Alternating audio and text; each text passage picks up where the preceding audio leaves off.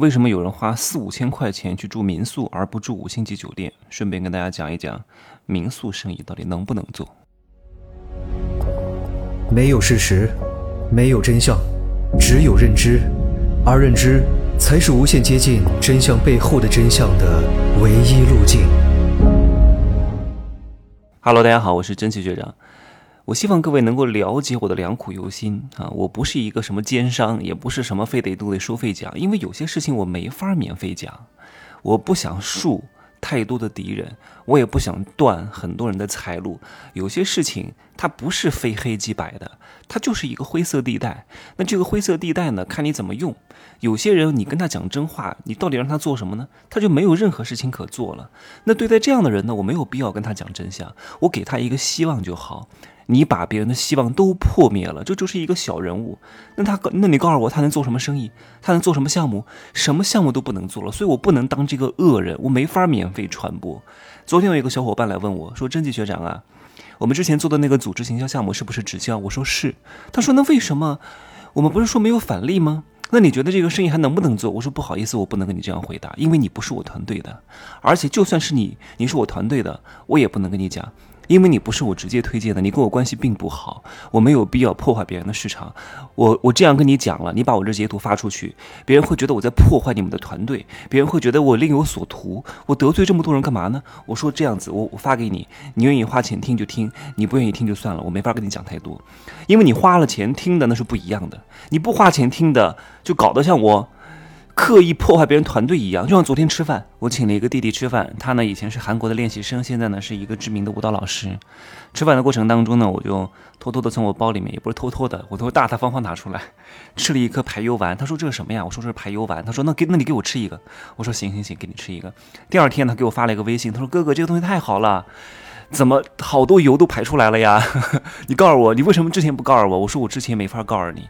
因为那是免费的，我我没法义务做科普，我推给你吧，你还以为我挣了你钱，你还以为我另有所图，所以你必须要主动来问我，你必须要付出成本，我没法免费跟大家讲啊，大家都吃排油丸了，大家都变得美美的了，大家都能够买到性价比很高的产品了，大家都能够知道在哪去买东西了，能够还原这个产品的本质。对吧？那那别的生意就没法挣钱了。我没有必要去破坏整个经济，而且我也不想让大家，让那些不愿意花钱买真相、买认知的人啊去省钱。他们有钱啊，他们愿意省小钱花大钱，那怪谁呢？怪不了任何人，那就花呗啊，被骗呗，被割呗，我挺开心的，对吧？因为这些人该啊，我之前被骗。我以前也亏过钱啊，为什么呢？因为我那个时候没有花太多钱去买认知，没有花太多钱去真正的学习各种各样的经济学常识和理论啊。那个时候我有很多市场营销经验、造势经验，但这方面的经验是欠缺的。后来我上过当、受过骗、亏了钱，我才认真的把这一块捡起来重新梳理一遍。哇，真的，我要为以前的无知买单。有些人、有些路是必须要走的，你救不了他的，不要去帮助他们，好吗？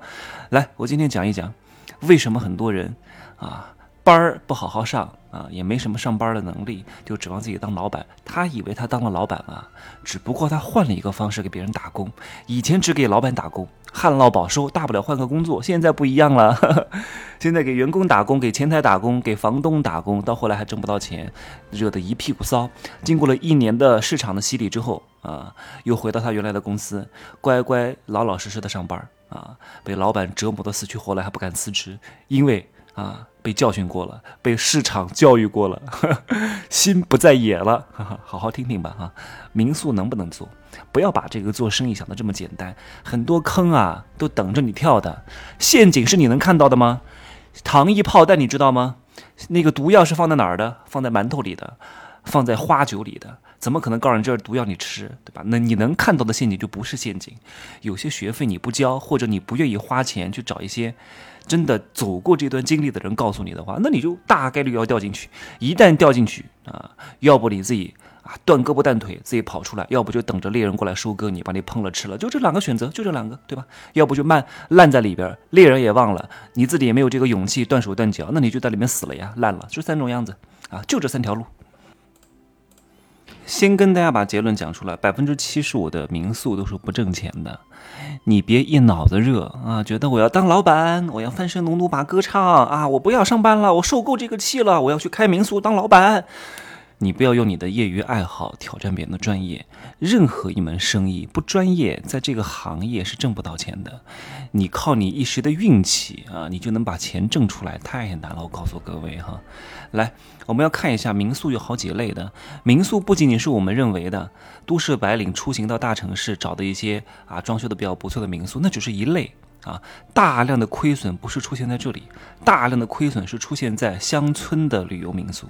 你看哈，很多。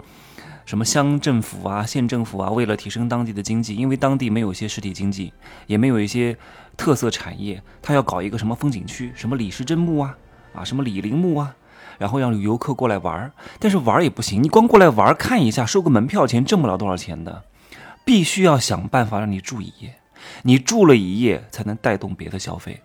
啊，吃穿用度、住行车等等之类的，只要你不住一夜，你这个钱收的就很少。但是想让你过来住一夜是很难的。你搞一个浅尝辄止的啊，拍个照就想走的这种景区，人家过来就待一会儿，不可能给你住第二天的。除非你在一个森林大氧吧、有非常好的这种深度内涵的旅游景点附近，这种游客才有待两天的需要。哎，我他妈嗓子哑了。但是通常这种具有深度旅游景点能够让游客待两天的这种景点附近，已经一定会有一些国营宾馆或者是招待所。你想再开一个民宿来抢生意，是很难的，而且还要考虑到什么？大巴的停靠点啊，景区的岔路啊，季节性啊，节假日的突发峰值啊，这些东西都是要你做生意要考虑的因素，不是一脑子热啊。我们家房子不要钱，所以我装修一下啊，我就可以来开单了。关键是你开不了单啊，你懂吗？你开不了单，因为大量的景点是不会有人去的，除非有一类的景点啊，离大城市非常之远，然后特色非常明显，像雪乡，它平时是不开业的。它可能一年就开两三个张，呃，两三个月的张，但是它一旦开两三个月，哪怕一个一年做十天的生意，它都能挣很多钱。你们看过那个雪乡的景点吗？啊，坐地起价。原来七百块钱一晚上，当场过去订好的，网上订了七百块，到现场给你翻到两千五，都是经常发生的事儿。因为他没法不宰你啊，因为他就做这两个月的生意，他也不希望你来回头客，没有回头客的，没各位跟我记住这句心法：凡是没有回头客的生意，你都别指望它的质量有多好，它的性价比有多高，因为他不指望你来第二次，宰你一次就算了，你懂吗？重点来讲一下第二个，叫都市民宿，是各位都想开的啊，我租一个。房东的房子，然后给他签个五年的协议，然后我过来装修一下来做民宿，这是大量的白领啊痴心妄想。你以为你能挣到钱吗？你觉得你民宿的生意好是什么原因？你告诉我，是你有多牛吗？不是，是平台分给你的流量。平台分给你的流量要不要花钱买？要不要？这都是一个方面，你挣钱的第一个流量啊，流量的来源，你从哪来？除非你非常会宣传，你非常会写文案。对吧？你非常会打造势，如果你都具备这些能力了，你需要去做民宿吗？何必搞得这么累呢？对不对？就是因为你不具备这些能力，所以你觉得啊，我装修一下，请个装修队，然后挂在那个平台上，不管是什么 Airbnb 还是什么小猪短租啊，都是靠别人把流量给到你 OTA 的平台嘛。但是你的这个生死大权就不掌握在你手上了呀，对不对？大量的人是不具备这个能力的啊，这是第一点。第二点，你。自己装修，请问你能装修出什么鬼东西？你看人家大的平台，都是专业化的团队，专业化的操作，批量式的采购，能够把价格压得很低。你自己去采购，你是一个小白啊，你自己要去找材料，你自己要去搞风格，请设计师，你自己 还得找装修队，每一个都是一个坎儿，每一个都是一个坑儿，你是不可能拿到什么多低的价格的。这只是价格方面，你的成本高了，利润就少了。什么叫利润？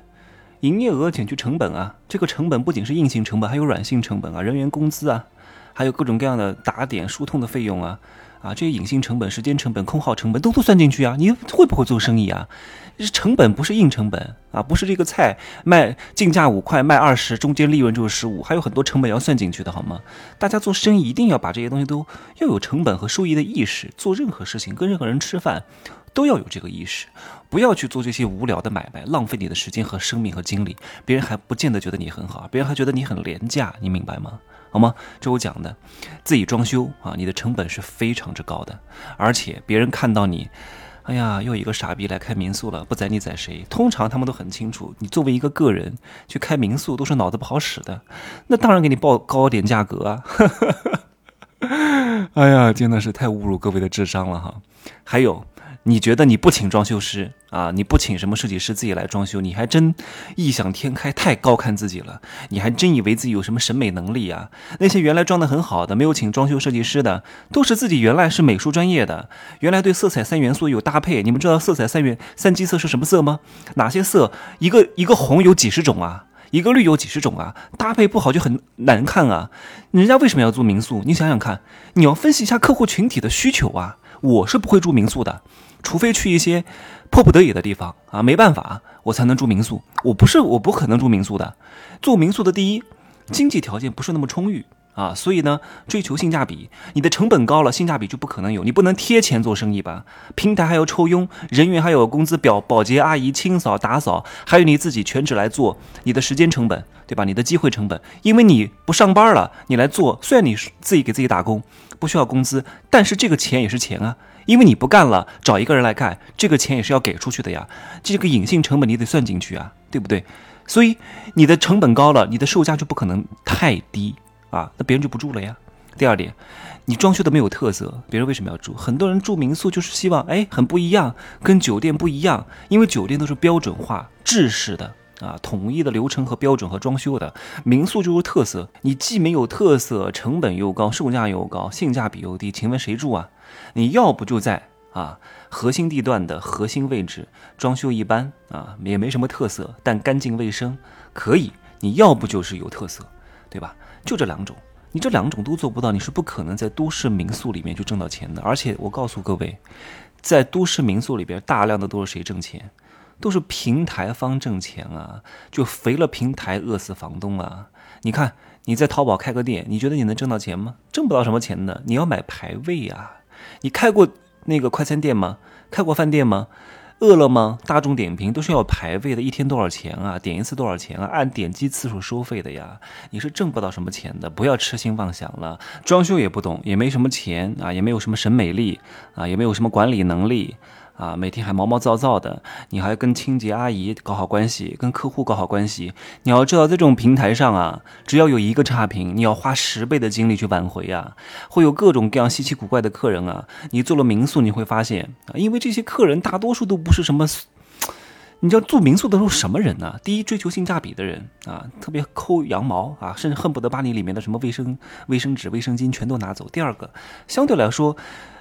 都还是比较有个性的人啊，就是要追求特色民宿啊，追求体验感啊，这些人都是非常有个性的。那事儿就很多，你知道吗？你要一个一个去满足，你会发现哇。你做了这种服务业，你什么脾气都没有了啊！好好的呵护他们，啊，出了事你还得赔钱，不小心把头磕在哪儿，你还得，你还得安抚。万一在里面搞点什么违违法乱纪的事情，你还你还得担责任，啊！虽然说这不是你的主观注意，但是你也得有连带责任。还有的这个客户在床上拉屎撒尿，哎呀，在拍各种片子，你懂吗？片子就是穿着鞋在你踩这床上弄，然后又把尿都搞出来了，哎呀，我不都不好讲了，搞得我看过很多这样的片子一样，就是这样的呀，你都会忍受这样的风险啊，各位。所以啊，如果就你一个人，别开这种民宿，何必呢？你看似好像一个月能多挣这一两万，看似很自由，但你不自由，你真的不自由，你会很辛苦，非常之累的，你不专业。啊，你没有流程化的管理体系，单枪匹马来干，真的，哪怕你挣到钱，你也会发现，比上班要累多了，还不如回去上班，因为这个东西没法维系，房子也不是你的，对吧？流量也不把握在你手上，你也没有自己的直客通的渠道。所以你很难去维系的，你还不如回去好好上班。我说的真正掌握生产资料，不是去做这种单间的民宿，这种也就是打零工，换一个方式给别人打工而已，没有改变你收入的性质。一旦这个性质没有改变，哪怕表面的现金有增大，也不值得庆幸，因为性质没有改变，现金那只是暂时的变多而已，终究还会回来的。所以我们要终其一生去改变收入的性质，现金再大都是小，现金流再小都是大。今天节目有点严重超时哈，我抓紧时间。为什么还会有人花四五千块钱去住民宿？按理说超过客单价两千以上的，啊，就住五星级酒店就好了呀，两千块钱能住非常好的五星级酒店了，那真的就是 Ritz Carlton 级别的，呃，安曼级别的，那有些安曼得四五千哈，至少是瑰丽级别的吧，瑰丽、文华东方。啊，半岛酒店没有问题，Ritz Carlton 啊，瑞吉、华尔道夫，这是顶奢酒店，没有问题。为什么有这么好的酒店不住，还要去住民宿呢？各位，你们要想想看哈，不一样的。我们刚刚讲的两千块钱的顶级五星级酒店，只是顶级五星级酒店当中的普通房。普通房我是经常住的，二十五平米到三十二平米左右啊，稍微大一点的行政房大概是四十多平米左右，再往上的是是这种小套房啊。小套房，还有大套房，然后还有什么行政套房，还有总统套房。一般的总统套房都是一百六十平米以上啊。而我刚刚讲的这种四五千块钱一晚上的民宿，对标的不是普通。不是五星级酒店的普通房，是五星级酒店的总统套房，所以卖这么贵是理所应当的。你用这个价格来对比的话，真的便宜很多。你要知道，这种奢华五星级酒店的总统套房得多少钱啊？成都瑞吉的这个总统套房大概是一万块钱左右，那上海的就更贵。上海的 W 酒店的普通房间大概是淡季一千八，旺季大概是两千五起。包格里酒店就更贵，包格里平时都得两千多，旺季得四千左右吧。啊，更何况是总统套房，至少得三四万。你这个价格一对比的话，你就会发现，这种四五千块钱的民宿太划算了，都是两三百平米的大户型，在黄浦江附近，夜晚的时候华灯初上，浦江两岸灯火璀璨。就跟那个电视剧《何以笙箫默》里面的大宅一样，这个民宿啊，每一套都是艺术品啊，里边的东西至少价值两千万以上。你看，像这种民宿的介绍上，往往你都可以看到一些微距的照片儿，一滴水、一花一叶都可以拍出禅意。而且像这种民宿，通常都是挑空中庭、带阁楼、带露台、带花园、带地下室，无敌江景、无敌绿景、无敌云中楼层，所以这个肯定贵啊。而且这样相对比。酒店的总统套房要便宜很多，而且它还不是标准化的。啊，每一家都有每家的特色。如果你有这个资金实力，你可以开在精品民宿市场，你也可以挣到钱。那关键是你没有这个实力啊，还不是一个普通白领，稍微有点啊小积蓄的人，你是搞不了这种东西的。所以你就意味着你没有办法挣到精品民宿的钱。第四个呢，我就不讲太多了。第四个是轰趴别墅 （home party） 啊，家庭派对。通常这个轰趴别墅的民宿市场占整个民民宿市场的百分之一左右，也就是一些公司团建啊、玩剧本杀呀。做一些周末派对啊，用的比较多，通常我们是接触不到的，所以没必要讲。所以在民宿市场当中，哈，乡村旅游民宿占百分之三十，都市民宿占百分之六十四，呃，精品民宿大概占百分之五，轰趴别墅占百分之一。我总结一下哈，乡村旅游别做，都市民宿。啊，靠什么？都市民宿靠你自己能不能够有特色的装修能力，能不能在一个好的地段啊，能不能会写文案、会宣传？如果这样的话，相对来说你还是生意会比较好的。如果你不具备这些能力的话，你也没有那么多时间的话，我建议你不要弄。第三个就是你非常有钱，搞一个精品民宿，好好装修，自己也可以住，然后租给那些高净值人群，对价格没有那么敏感的人群也能挣到钱，而且非常不错。但关键是第三个，如果你有这样的资金实力了。你还开什么民宿呢？啊，那个时候民宿一定不是你最赚钱的项目，只是你的一个爱好而已，好吗？今儿呢就说这么多。今天是我商业世界罗生门的倒数第二天，后天开课啊！希望大家，我这个课不是指望能够帮你挣多少钱的，是帮助各位在迈向 A 八 A 九的路上啊，少走一些弯路，少走一些陷阱。有时候妖怪啊，你你想打他怎么打？你得知道他的命门。虽然这个妖怪你的实力是可以打败他的，但是如果你不知道他的命门，你就跟他耗，浪费你的时间，浪费你到达正途的时间。